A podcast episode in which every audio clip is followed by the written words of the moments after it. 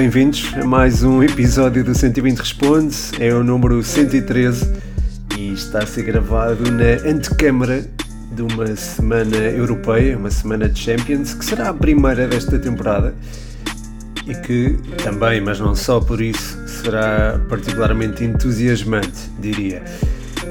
A Champions é naturalmente um tema neste episódio. Enfim, Vou-me alongar um bocadinho, mas não tanto quanto no Champcast, o podcast exclusivo dos patronos, podcast que eu gravo em patreon.com barra futebol 120, onde podem já agora apoiar o projeto. São, aliás, os patronos que têm a primazia na ordem das perguntas e é por eles que eu começo.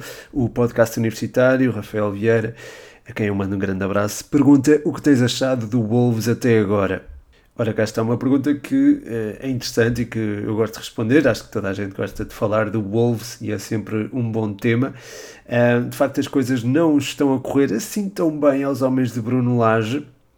Um, enfim, é certo que o calendário não foi propriamente favorável, começou com uma deslocação a Helen Road, onde a equipa não esteve, enfim, não esteve propriamente mal, mas acabou por perder com o Leeds por 2-1, seguiu-se um empate caseiro com o Fulham, eu acho que aqui podia ter feito melhor, seguiu-se uma deslocação ao terreno do Tottenham, onde a equipa perdeu e de forma compreensível, uh, e depois pronto, houve um, jogo em casa com o Newcastle, em que acho podia, a vitória podia ter corrido ao Wolverhampton, mas o jogo acabou empatado. E, e depois eh, houve um empate em Bournemouth, na ressaca do, do Bournemouth ter sofrido os 9-0 do Liverpool, e houve na última jornada a vitória sobre o Southampton. Seguem-se dois jogos muito complicados, aliás, em, nos, nos, próximos quatro jogos vai a Anfield, já no próximo, no próximo fim de semana, recebe o City no fim de semana seguinte e depois, uh, depois de ir ao West Ham vai a Stamford Bridge. Portanto, enfim, é aqui um calendário muito complicado para os homens de Bruno Lage. Pronto, como estava a dizer, não tiveram um arranque propriamente uh, bem conseguido, diria. Eu acho que estes empates caseiros são, podem custar caro à equipa uh, naquilo que, enfim, naquilo que é a estabilidade que procura. é certo que está a ser introduzido um elemento novo, o Mateus Nunes, um jogador com rasgo, um, um, alguém que rasga linhas ali no meio campo e era alguém ao qual não estavam muito habituados e quando há um jogador assim é preciso também haver uma uma articulação uh, em volta dele e se calhar algumas subidas do Nelson de Semedo que normalmente joga um bocadinho ao lado, enfim, no lado onde Mateus Nunes costuma estar mais, uh, essas subidas às vezes podem não ser tão bem compensadas porque ainda não há essas rotinas definidas. Depois o homem mais criativo no lado direito, uh, que seria o Pedro Neto, também não tem tanto amparo, digamos assim, porque lá está, as rotinas não estão definidas, mas atenção, isto é mesmo uma questão da introdução de um novo elemento e não é culpa propriamente dita do Mateus Nunes que tem feito, enfim, acho que tem estado muitíssimo bem. Uh, a destruir e a construir jogo, tem sido muito importante para o Wolves e acho que vai ser um elemento bastante diferenciado nesta equipa e acho que vai ser dos jogadores em destaque uh, no final da época, vamos olhar e vamos ver que Mateus Nunes assinou Uh, foi, aliás, um dos protagonistas deste Wolves. Depois, uh, enfim, no, que toca ao resto do meio campo, eu acho que Ruben Neves e João Matinho têm estado ao nível habitual, uh, não, as coisas não têm falhado por aí, aliás, defensivamente o Wolves não, não, tem, não se tem ressentido tanto, há é mesmo esta questão da articulação defensiva e também da transição ofensiva, e quando falo em articulação defensiva falo ali no flanco direito, tem estado um bocadinho mais desprotegido a meu ver, mas de resto a equipa tem sido minimamente competente e acho que conseguindo, enfim, a partir do momento em que as bolas começarem a entrar dentro da baliza, uh, será, as coisas serão, digamos, diferentes. Eh, até agora apenas marcaram 3 gols, o que é pouquíssimo, não é? Só o, o Ruben Neves e o Daniel Podença que marcaram gols até agora, uh, mas acho que isso com o tempo vai, vai ser melhor distribuído e acho que o Wolves vai fazer uma época consentânea com aquilo que se espera deles. Agora, lá está, os próximos jogos são muito complicados, portanto não esperem que as coisas comecem já a fluir, porque será de facto muito complicado ir a, a Anfield, receber o City e depois ir a primeiro ao West Ham, depois ao Chelsea, são, enfim, é um, é um calendário bastante complicado, mas depois de desanuviado uh, acho, o calendário, acho que o Wolves tem condições para fazer uma, uma boa campanha na, na Premier League deste ano. A seguir, o David Cruz, a quem eu mando um grande abraço, e, indo aqui de encontrar o tema dos portugueses, ele pergunta: de acordo com o momento de forma atual, qual seria o melhor 11 da seleção? Portanto, vai aqui de encontro ao Wolves, porque há aqui jogadores do Wolves que eu colocaria neste tal 11 ideal. Começando pela baliza, eu acho que Diogo Costa enfim, está, está num momento de forma que justifica a titularidade na seleção. No setor defensivo não tenho muitas dúvidas, eu colocaria o João Cancelo e o Ruben Dias, uh, depois o Pep uh, como parceiro de Ruben Dias no eixo central e no lado esquerdo o Nuno Mendes, portanto este, este setor acho que é mais ou menos pacífico, a partir do meio campo é que acho que é mais complicado. Assumindo aqui uma estrutura com um duplo pivô e depois eventualmente com um médio mais solto e um avançado, não digo de raiz, mas um avançado que pode ser móvel, Uh, jogaria no duplo pivô com uh, Danilo Pereira acompanhado de Vitinha. O problema é que Vitinha está lesionado, portanto poderá não, não poder jogar.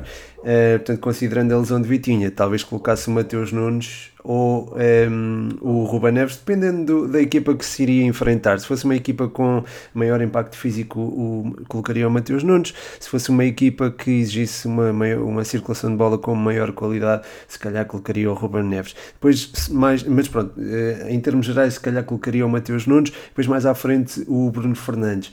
Um, ehm, nas alas, eh, colocaria, acho que o Rafael Leão é indispensável, agora não sei se o colocaria numa das alas ou mesmo na frente de ataque a fazer piscinas de, do flanco direito para o flanco esquerdo uh, e vice-versa, um, permitindo também a entrada dos uh, extremos para dentro, ou, ou dos extremos enfim, podem não ser extremos, podem ser jogadores que uh, vêm desde a ala para o meio e que podem acrescentar ou maior circulação de bola na, no meio campo, ou melhor circulação de bola no meio campo, uh, ou podem ser jogadores que se integram entre linhas e que podem também fazer o papel de segundo avançado, ou seja, poderiam até ser extremos falsos. Nesse sentido, Bernardo Silva de um lado e uh, o, do outro colocaria João Félix, não enfim, partia sempre de uma zona se calhar mais exterior, mas integraria mais até zonas interiores, até por esta facilidade do Rafael Leão em ocupar zonas mais fugidas, digamos assim, da zona do 9. É? Uh, portanto, é isso. Acho que era esta a seleção, ou este o 11 da seleção que eu escolheria. Se calhar estou a ser um bocadinho polémico, porque falta aqui o um nome que é muito sonante, não é? O de Cristiano Ronaldo, mas lá está, perguntaste-me pelo momento atual e, e, se calhar atendendo somente a isso não colocaria Cristiano Ronaldo e até posso dizer que estive a pensar no Jota, incluir o Jota do, do Celtic no, neste, neste esquema, isto porque o outro Jota, Diogo Jota, regressou agora de lesão e, e pronto, não teve uh, tempo para construir uh, o tal momento de forma que seria eventualmente desejável. Portanto, aqui fica o 11. Não sei se concordam ou não. Podem também deixar o vosso feedback. Este foi, eh, de facto, um bom desafio que o David deixou aqui. A seguir, tenho aqui perguntas do mascote e que incluem, claro, perguntas sobre a Briosa, ainda bem. Obrigado, mascote. Um grande abraço para ti, que estás em Sevilha. Quer dizer, se calhar quando ouvir já não vai estar, mas, mas pronto, fica aqui um abraço para ti. Um, o João Mascote uh, lança aqui outro desafio também. Uh, pergunta se tiveres que ir buscar um jogador para cada um dos três grandes, quem ias buscar? Tem de ser do Campeonato Português e não jogar nem nos três grandes, nem no Braga. Portanto, aqui um exercício uh, interessante do mascote. E agradeço-te isso, agradeço-te teres deixado aqui esta, um, este puzzle, digamos assim assim, acho que podemos chamar assim, e de facto é, é muito interessante. Um, mas olhando então para, para a Liga Portuguesa, um, eu estou a gostar bastante da, do começo do, do Xavier Godwin, por exemplo. O Guzo também no meio campo do Vizela tem estado muitíssimo bem. Um, o Wellington Júnior também do, do Portimonense tem, tem se evidenciado de forma, de forma clara. Uh, também tenho gostado muito, por exemplo, do, do Anderson, do central do, do Vizela. O Fábio Ronaldo também tem estado muito bem no Rio Ave, é, é craque, dá para ver. Uh, o Tiago Santos do Estoril também gosto bastante. Agora, onde é que se enquadram nas necessidades dos grandes? É preciso ver isso, não é? A meu ver, uh, e perante também as contratações que que foram feitas. Um, acho que o Futebol Clube do Porto ainda precisa eventualmente de um lateral direito. Uh, João Mário foi substituído pelo PP e não é que o PP não renda, mas acho que João Mário precisava se calhar de ter concorrência e nesse sentido o Tiago Santos do Estoril que eu já mencionei seria uma boa opção, tal como o Fabiano do, do Sporting Braga, mas pronto, escolhendo só um, escolho o Tiago Santos que eu acho que tem feito uma, um início de época muito promissor. Depois, um, em relação ao Sporting, acho que seria benéfico numa perspectiva de profundidade de plantel ter um homem lá na frente que fosse móvel, mas também pudesse funcionar como referência. Nesse sentido, e perante, lá está, perante é, é o bom início de época que está a fazer e também o potencial que eu lhe reconheço, e a malta que eh, a malta do Patreon sabe que que eu gosto muito do Yakubu Aziz. Um, pronto, escolhi eu, escolhi o Aziz para, para o Sporting, uh, se tivesse de optar. Uh, aliás, eu, eu acho que no, na antevisão, na guia, do, no guia da Primeira Liga, disse que o Aziz podia tornar-se num numa das grandes revelações da Primeira Liga e a verdade é que já está a fazer 3 golos em 4 jogos. Estou curioso para ver como é que o Rio Ave vai reagir, entre aspas, à vitória sobre o Futebol Clube do Porto. Uh, amanhã joga com os Chaves. E acho que vai ser um duelo muito interessante. Terminando agora no Benfica, eu acho que os encarnados precisam de um lateral esquerdo eh, e de um, eh, guarda-redes, também pensando na profundidade do plantel e das opções que a equipa tem neste momento. Um, eh, Dimos chega, mas acho que não há uma alternativa credível e nesse sentido colocaria na baliza do, dos encarnados o Luís Júnior. Se fosse há uma semana, eu diria Samuel Portugal para a baliza do Benfica ou para a alternativa a Vlaco Dimos mas uh, esta semana, tendo Samuel Portugal sido transferido para o Futebol Clube do Porto, escolho aqui o Luís Júnior, que a meu ver está, está a fazer uma época muito boa, já vem na sequência da época passada, onde esteve também muito bem, uh, e é um guarda-redes que tem dado pontos ao Famalicão, mostra muita predisposição para a baliza, uh, tem predisposição mental, que acho que é muito importante, e, e, é alguém que pode acrescentar, hum, ou pode ser uma alternativa, aliás, a Vlaco Dimos, eh, acho que pode não se notar a diferença quando ele uh, sair do banco, ou se ele saísse do banco, neste caso hipotético. Um, Passando para a próxima pergunta do João Mascote, eh, ele pergunta: Horta vai ficar no Braga? O Braga pode assim almejar algo inédito, como o título? Eh, sim, de facto fica mais próximo disso, não é? Tendo um jogador como Ricardo Horta no seu plantel, lá está, vai ser sempre protagonista.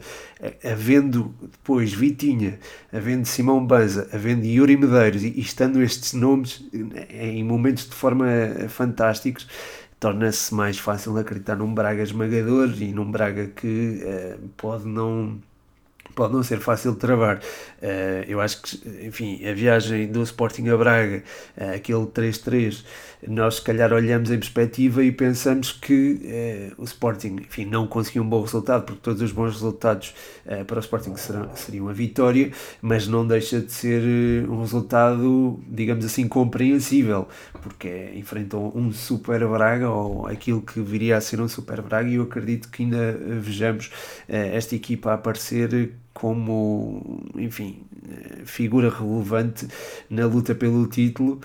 Uh, vamos ver, vamos ver como é que as coisas uh, funcionam, vamos ver como é que a transição defensiva uh, vai funcionar neste Sporting Braga, jogar numa linha A4 por agora tem, tem resultado, mas quando encontrar adversários mais bem apetrechados ofensivamente, e agora lembrando do Benfica e do, do Sporting, do, do Sporting, do Futebol Clube do Porto, uh, vamos ver como é que a equipa reage, vamos ver se tem também capacidade para ferir esses adversários, uh, sobretudo quando apanhar uma equipa que tem uma, uma pressão ofensiva uh, com muita intensidade e que não, não permite sair com tanta qualidade. Aí seria necessário o, o Almozrat e o, e o André Horta baixarem mais um bocadinho, a própria linha ofensiva baixar um bocadinho e isso afetar toda a transição ofensiva. Portanto, não sei, é, é preciso ainda esperar para ver como é que o Braga reage nesses jogos, como é que eventualmente eh, consegue superar outros desafios como uh, equipas que têm o corredor central particularmente preenchido, porque jogando em 4-4-2,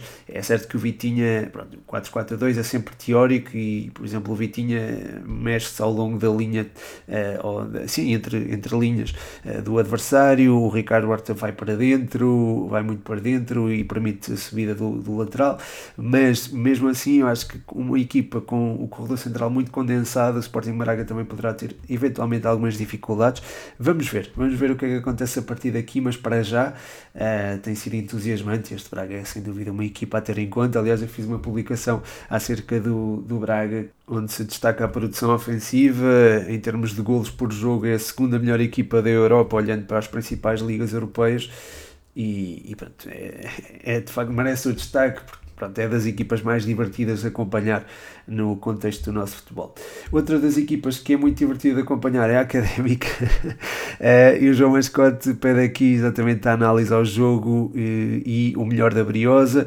Ele refere ainda a jornada incrível, o Bolonense empata com o Oliver do Hospital, Caldas ganha 3-1, Setúbal perde pontos e Leiria empata connosco. Todos são candidatos à próxima fase, podemos esperar isto todas as jornadas ou foi uma jornada atípica? Uh, esta pergunta junto à do João Rocha que diz desafio-te a dizer algo que o David Braz não consiga fazer, que jogo e que ambiente no estádio, incrível. Obrigado João Rocha, um grande abraço para ti, outro abraço também para o mascote. Um, em relação à jornada, começo por aí, acho que, enfim, não é propriamente uma jornada atípica, mas acho que há um equilíbrio na, na Liga 3 que é, é preciso encarar e acho que uh, é normal acontecer alguns resultados uh, mais fora da caixa e acho que o empate da Académica em Leiria é um resultado fora da caixa. Um, o mesmo digo também do Belenenses empatar com o Oliver do Hospital uh, e, e pronto, acho que é, é, é de facto parece eh, que é, lá está, é fora da caixa, é, é, algo que não esperaríamos, mas acho que nesta Liga 3, pelo que eu tenho visto esta época, há aqui há que esperar de certa forma um inesperado. E nesse sentido pronto as coisas podem correr bem na académica até porque pronto é preciso é, ter calma não é? E ter alguma até porque a académica começou com menos um ponto é sempre uma condicionante e a académica pronto não tem propriamente um plantel construído para é, subir a meu ver mas é um plantel é pá, que dá tudo dá tudo é impressionante. Um, a garra da, daquela malta, sobretudo do David Braz, e faço já a para a pergunta do João Rocha, que tem estado, enfim, é, é, tem estado incansável e, e, no jogo contra o Leiria nós vimos a forma como ele disputava cada bola, a forma como ele eh, encurtava o espaço entre a defesa e o meio campo, porque ele era um jogador que, que era muito voluntarioso e ao mesmo tempo eh, eh, fazia número lá na frente, era alguém que, que acrescentava e, e, enfim, revelou um pulmão incansável uh, e, e nota-se ali aquela vontade e aquela, aquele desejo de, enfim, de, de trazer a académica para outro patamar e, e, sente que ele vive, vive a académica e sente o clube e, pá, e como adepto da académica, até estou assim meio arrepiado, é, é ótimo ver uh, alguém... Uh, a sofrer por aquela camisa, sofrer, salvo seja, mas uh, a agarrar-se àquela camisola, a tê-la tatuada na pele. E o David Braz é um desses, um desses elementos, sem dúvida alguma, mas não é o único, atenção. Uh, há, há, também ali muita gente que, que sente o símbolo e isso depois é transmissível às bancadas e depois gera-se um, ótimo ambiente como o que viveu o João Rocha, não só o João Rocha, mas toda a massa associativa que teve lá. Eh, eu gostava de ter estado, não estive, mas enfim, é, é de facto está a acontecer algo muito especial na académica, sinto isso. Uh, e acho que deve-se também àquilo que eu também já fui dizendo antes de, da época começar, que é trazer malta que, que se identifica com o clube, uh, que sente a camisola e, e atenção, não estou a dizer mal dos jogadores anteriores, que eu acho que eram muito profissionais e não, não, é, não é nada disso, é só uma questão de, estar, destes jogadores estarem identificados com aquilo que é académica. Aí é, é fantástico. É fantástico no, no, ponto de vista, no ponto de vista de um adepto académico, é ótimo ver uh, alguém a, a jogar a jogar e a sentir o símbolo que tem ao peito. E deixa muito contente. Pá, e, mesmo perdessem, por exemplo, com o Amor, mesmo perdessem com o Leiria, eu não, não ficaria minimamente chateado porque eu senti, uh, senti garra, senti, senti que se deu tudo. Deu tudo em prol da, da equipa, em prol do clube que merece, que, que, que representa uma instituição que merece este respeito e esta, esta abnegação que tem sido entregue em cada jogo. Mas pronto, já, já me estou a alongar demais. Em relação ao jogo em si, é, acho que a Académica apresentou-se bem, sólida, muito segura. Acho que o Miguel Valença leu muito bem aquilo que o Leiria podia fazer, condicionou o corredor central, evitou passos de ruptura. Os médios estiveram muito ativos nesse sentido. O Caiado, o Braz e o e o Guedes tiveram muito despertos para controlar uh, o tal ataque à profundidade do, do Leiria, que é uma imagem de marca do, do Vasco Botelho da Costa, e acho que a Académica, enfim, essa, essa estratégia resultou, a Académica não sentiu depois o gol do Leiria, que surgiu Uh, também, enfim, numa grande penalidade uh, que não vou comentar, obviamente já sabem que não falo de arbitragens, mas surgiu numa grande penalidade que foi um bocadinho descontextualizada com aquilo que era o jogo, porque o jogo estava muito amarrado, muito equilibrado. Uh, mas a Académica reagiu bem, aguentou-se e pronto, e acabámos por, por empatar também numa grande penalidade, o Diogo Ribeiro empatou. E pronto, acho que é um ponto saboroso. E venha daí o próximo jogo. Passando agora para a Primeira Liga, neste caso para o Benfica, o André Rodrigues, a quem eu mando um forte, forte abraço. Ele é patrono do Futebol 120 e ele pergunta, enfim, é o tal tema do mercado, portanto, é um tema também muito pertinente. Ele pergunta uh, o que achas de Julian Draxler no Benfica. Olha, eu acho bem, na perspectiva do campeonato português, acho que vamos ter aqui um executante de nível mundial. É, é um jogador que eu não imaginaria uh, integrar um clube de, da Liga Portuguesa, sou honesto. Se me dissessem no início da pré-época que o Draxler viria para a Liga Portuguesa, provavelmente não acreditaria, mas uh, vindo, acho que será sem dúvida uma mais-valia e acho que vai valorizar também a nossa competição. Se. Uh, ele vier em boas condições uh, físicas. Há essa dúvida, paira essa dúvida e é perfeitamente legítima. Já ouvi dizer que ele jogou pela equipa secundária do PSG, não tenho certezas absolutas disso, mas uh, se o fez, poderá eventualmente estar disposto a dar o seu contributo ao Benfica, que, a meu ver, precisava de um jogador com estas características, um extremo que eh, consegue partir da ala para o meio e também ter a capacidade de definição, quer dizer, se calhar chamar-lhe extremo pode ser um bocado redutor, porque ele acaba por fazer também uh, a zona central do terreno, pode jogar nas costas do ponta de lança, pode ser ele próprio uma referência ofensiva, a meu ver, caso uh, a equipa jogue numa linha 3 uh, eh, muito móvel, portanto acho que é, enfim, tem, tem essa tem essas características e tem ainda uma qualidade técnica é completamente diferenciada, tem um drible também que é, que é uma maravilha e é, é, alguém que também tem boa definição, portanto é um jogador a ter em conta sem dúvida alguma eh, e acho que a meu ver até poderá ser um dos melhores do campeonato. E por falar em futebol alemão, o João Maria Blanco do Spanenka pergunta o que achas de uh, Becker, do União de Berlim. Obrigado, João, e um grande abraço para ti. Eu e o João podemos vir a terem uns projetos conjuntos, depois a gente, a gente fala mas em relação ao Geraldo Becker, é, enfim, é um jogador que teve o pico tardio, a meu ver, um, e que, mantendo este nível, acho que pode dar o salto para um clube mais importante, embora tenha, lá está, os, os 27 anos. Um, ele já está no União de Berlim há dois ou três anos, já a época passada se tinha evidenciado de certa forma, não era propriamente titular indiscutível, um, mas era, era uma opção regular. Um, e não, enfim, não tinha pelo menos esta produção ofensiva que tem tido este ano, que ele já marcou 5 golos esta temporada, um deles foi lá está ao União Berlim, ao União Berlim, ao Bayern Munique na última jornada, uh, mas ele, lá está, ele não é propriamente um ponta de lança, está a ser usado nessa posição ultimamente.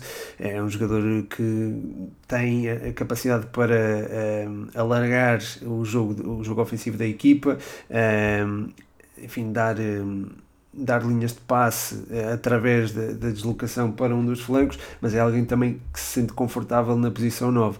Neste União de Berlim tem feito parelha com o Jordan Sibacho, um jogador que é fica muito alto, que tem uma tem ganho bolas aéreas como enfim, eh, enfim de forma muito fácil e acho que isso também facilita o jogo da União de Berlim que não é propriamente baseado num jogo muito apoiado uh, diria. Uh, há muitas bolas longas e eu acho que ele tem sido importante nesse sentido e ajuda claramente o Geraldo Becker nesse, nesse sentido, que por sua vez permite, por exemplo, a, a integração do, do Torsby, sobretudo do Torsby em, em zonas mais adiantadas, uh, mas também do próprio Aberer e pontualmente do Rani Kadira. Um, portanto, a zona ofensiva da União de Berlim tem funcionado muito bem também eh, em virtude da contribuição do Becker e acredito que essa contribuição continua a ser dada, embora seja preciso, se calhar, ter um, um elemento possante como o Sibachu para ganhar bolas e, enfim, permitir que o jogo fique, digamos assim, no meio-campo contrário. Passando agora para a Champions, o Rafa Vieira, do podcast universitário, deixa aqui mais uma pergunta. Uh, o Barça é candidato às Champions deste ano? Uma pergunta que eu posso juntar aqui à do João Nascimento, que é Fantasy da Champions do 120, e também a do Miguel 4541, que pede aqui a análise aos jogos europeus das equipas portuguesas. Obrigado pelas perguntas, especialmente ao Rafa, quem eu mando mais um abraço. Um, abraço também para o João e para o Miguel. Um, em relação à, à, candidatura do Barça às Champions este ano, eu acho que não será possível. É, é certo que tem um plantel muito interessante, disso não, não restam dúvidas. Quem tem Lewandowski arrisca-se a ter a fazer uma, uma ótima temporada e uma ótima campanha também nas Champions. Um, tem, mas não é só Lewandowski, não é? Há, há mais jogadores a ter em conta. Há Dembélé se calhar a aparecer de uma forma que nós já não nos lembrávamos que seria possível. Há a Rafinha também em, em bom momento e a provar tudo aquilo que já tinha provado no, Leeds e até no Rennes também. E depois o meio campo está a funcionar muito bem, bem oleado. Só que hum, acho que isto não chega ainda para bater com os monstros, com Manchester City, com Bayern, com PSG e até, claro, com o próprio Real Madrid. Acho que será, será muito difícil ao Barça fazê-lo.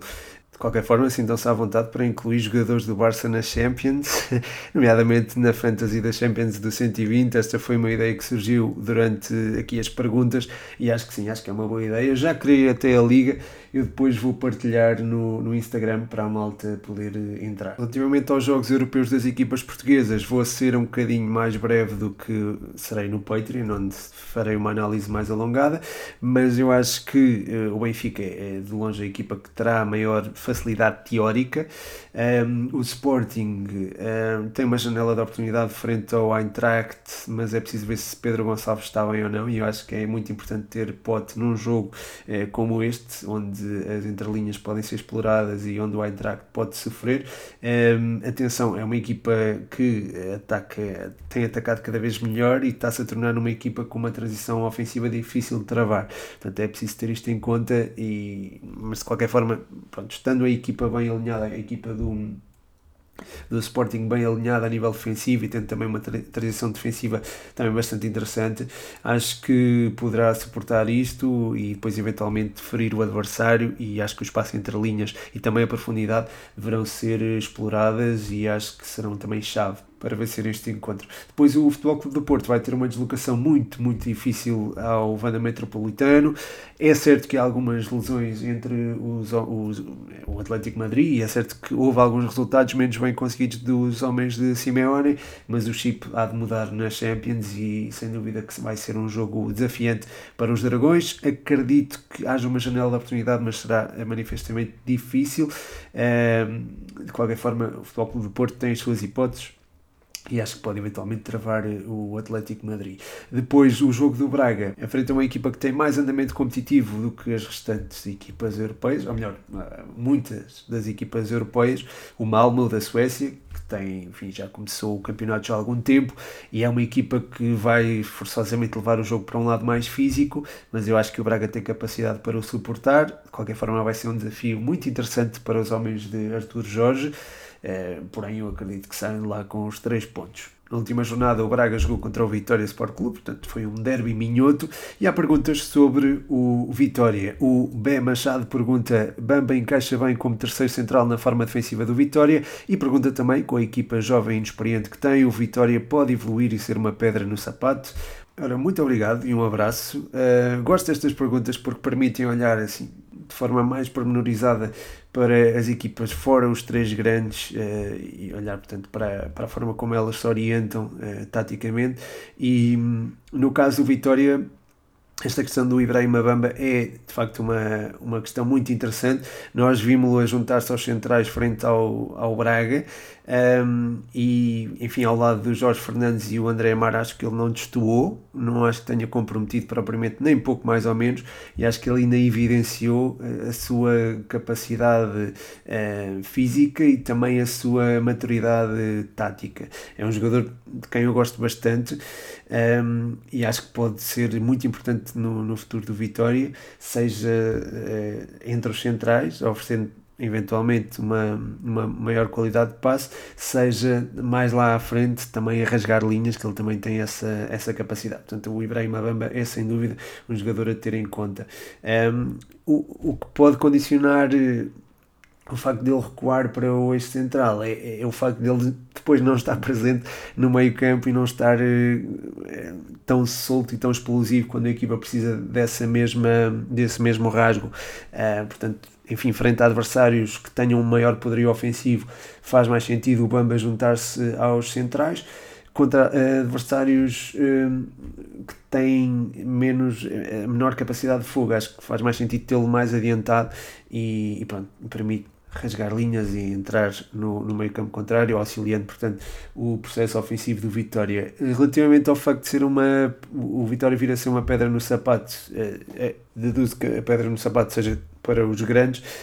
Um, eu acho que isso é possível e acho que isso tem, tem vindo a acontecer. Acho que o início da época foi promissor.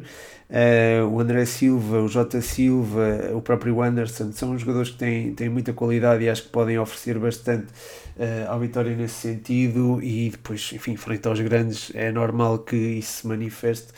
Um, e é normal que esses nomes venham ao de cima, só em que lá está, a equipa terá de jogar um bocadinho mais recuada uh, frente a essas, essas equipas, os chamados três grandes. Um, de resto, enfim, é uma equipa, é certo que é um bocadinho não é tão experiente como o ano passado, é certo, mas há referências como o André André, o próprio Bruno Varela, que já está a criar um, alguns laços, digamos assim, uh, e há também malta que entende também este, este Vitória, que é também a malta da formação, e acho que, enfim, há também o, exemplo do, do Tiago Silva e do Ruben Lameiras, que não, também não tinha referido, e há malta da formação como o André Amar, por exemplo, o Miguel Maga, eu, eu acho que pronto, isso acaba também por ajudar a equipa a, a superar eventuais adversidades através, lá está, desse tal amor à camisola, sou um bocadinho romântico em relação a isso.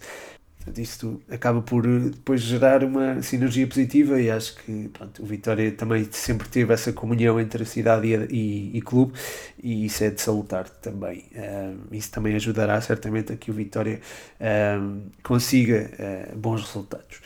Passando do Vitória para o Passos e o Marítimo, o, o, Rodrigo Nóbrega pergunta qual o pior arranque, o do Passos ou do Marítimo. Obrigado, Rodrigo, e um grande abraço para ti.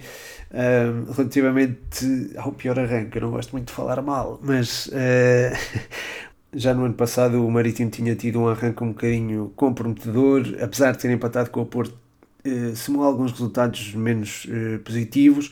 Uh, jogou com o Porto também no início deste, desta época, mas jogou fora e acabou por perder por 5-1. E acho que a confiança aí caiu um bocadinho. Depois houve a tal derrota por 5-0 frente ao Braga. Um, agora derrotas, enfim, derrotas caseiras com o Chaves e com o Portimonense antes de perderem agora também frente ao Santa Clara. Portanto, são 5 jogos consecutivos a perder. Um, acho que não reflete o valor da equipa que existe e acho que está lá, existe qualidade. Um, eu acho que o Vasco se abre tem mudado, tem alterado um bocadinho o seu, as suas dinâmicas, o seu estilo de jogo e, e pronto, isso também a equipa acaba também por sentir um bocadinho isso, mas eu acho que o Vasco se abre o ano passado fez um trabalho fantástico e acho que isso deve ser valorizado. Um, neste jogo frente ao Santa Clara, o Marítimo começou muito bem, eh, até acabou por marcar primeiro, depois houve um tal penalti falhado e pronto, as coisas aí complicaram-se. Na segunda parte há o penalti do Alan aos 51, o André Vidigal é expulso aos 53 e pronto, depois desencadeia-se um, uma, enfim, uma, uma derrocada emocional, digamos assim, e, e, pronto, a equipa não conseguiu reagir propriamente. A vitória do Santa Clara acho que acaba por ser enfim, não diria uma consequência natural, mas é quase face à tal, pronto, ao tal lance do penalti e depois a expulsão que se seguiu. Portanto, é, basicamente acho que é, é isso que, que, se tem a dizer em relação a essa partida, que reflete também um bocadinho o azar que o Marítimo teve uh, noutros jogos, nomeadamente frente ao Portimonense. Uh, depois, em relação a passos, uh, acho que frente ao Benfica já melhoraram um bocadinho e acho que já temos, uh, já estamos a assistir a um crescimento desta, da equipa orientada por César Peixoto. A derrota com o Estoril foi pesadíssima, não é? E não há como escamotear isso, mas acho que souberam reagir frente ao Benfica e acredito que deem uma boa resposta também amanhã frente ao Boa Vista. Se tivesse que escolher o pior arranque, talvez escolhesse o do Marítimo, mas a qualidade está lá e, portanto, acho que podem, podem dar a volta por cima. Uh, sei que o Rodrigo é do Marítimo e pronto, nesse sentido também desejo que deem a volta por cima. Por fim, tenho aqui duas perguntas um bocadinho mais fora da caixa. Uma delas é do Eduardo. Ele pergunta: futebol daqui a 15 anos, como vai ser? Obrigado, Eduardo. Um grande abraço para ti. Eu acho que daqui a 15 anos as coisas podem não ser muito diferentes do que são agora. Eu acho que o desporto vai continuar o mesmo. Uh, pode haver, enfim, podem ser implementadas novas regras que eu acho que beneficiariam imenso, nomeadamente o relógio parar quando a bola sai, uh, enfim, há toda uma série de coisas que eu acho que podem ser feitas para o futebol melhorar e que poderão ser implementadas até lá, mas acho que vai continuar com a mesma essência de sempre e também com, com uma base de, de, de adeptos também massiva, se calhar ainda maior do que a que tem agora, estão a ser conquistados, digamos assim, os mercados norte-americanos e também eh, asiáticos. Ah, acho que esse, esse processo ainda está em desenvolvimento. E aí, daqui a 15 anos, eh, se calhar já está já estamos a falar de uma coisa ainda mais globalizada, ou de um desporto ainda mais globalizado do que é agora. Depois o Barbosa pergunta para quando um meeting com a malta que te acompanha? um abraço Barbosa e obrigado pela pergunta. É é, eu gostava, por acaso até gostava de fazerem um 120 responde ao vivo, mas não sei até que ponto havia aceitação, não sei até que ponto é que havia uma sala disposta para me receber e para receber todos os champs, digamos assim. Mas gostava, gostava muito de fazer isso e gostava também de estar com a malta. Já tive a oportunidade de estar com o mascote, por exemplo, uh, dei-lhe um abraço, uh, já por exemplo no último jogo da Académica. Um, e gostava, pronto, gostava de estar com, com o resto da malta, claro, claro que gostava que isso acontecesse. Agora eu não sei uh, em que moldes é que podíamos fazer isso, a logística e tudo mais, mas é, é sem dúvida alguma uma coisa a combinar. Os jogos da seleção podiam até ser uma, uma coisa interessante de se fazer. Uh, Estás-me a, a dar ideias, Barbosa, e pronto, vamos ver, vamos ver o que é que se poderá eventualmente fazer. Mas pronto, muito obrigado pela, pela pergunta. Obrigado, Barbosa, e obrigado a todos os que deixaram perguntas no Instagram. Uh, obrigado também a todos os que apoiam no Patreon, em patreon.com.br futebol120, em especial o João Catalão, o nosso champ brioso, quem eu mando também um grande abraço. Espero que tenham gostado deste episódio. Vem aí semana de Champions, portanto, apertem os cintos. E, e é isso. Mando-vos um grande abraço. O meu nome é Pedro Machado e este foi mais um 120 Responde.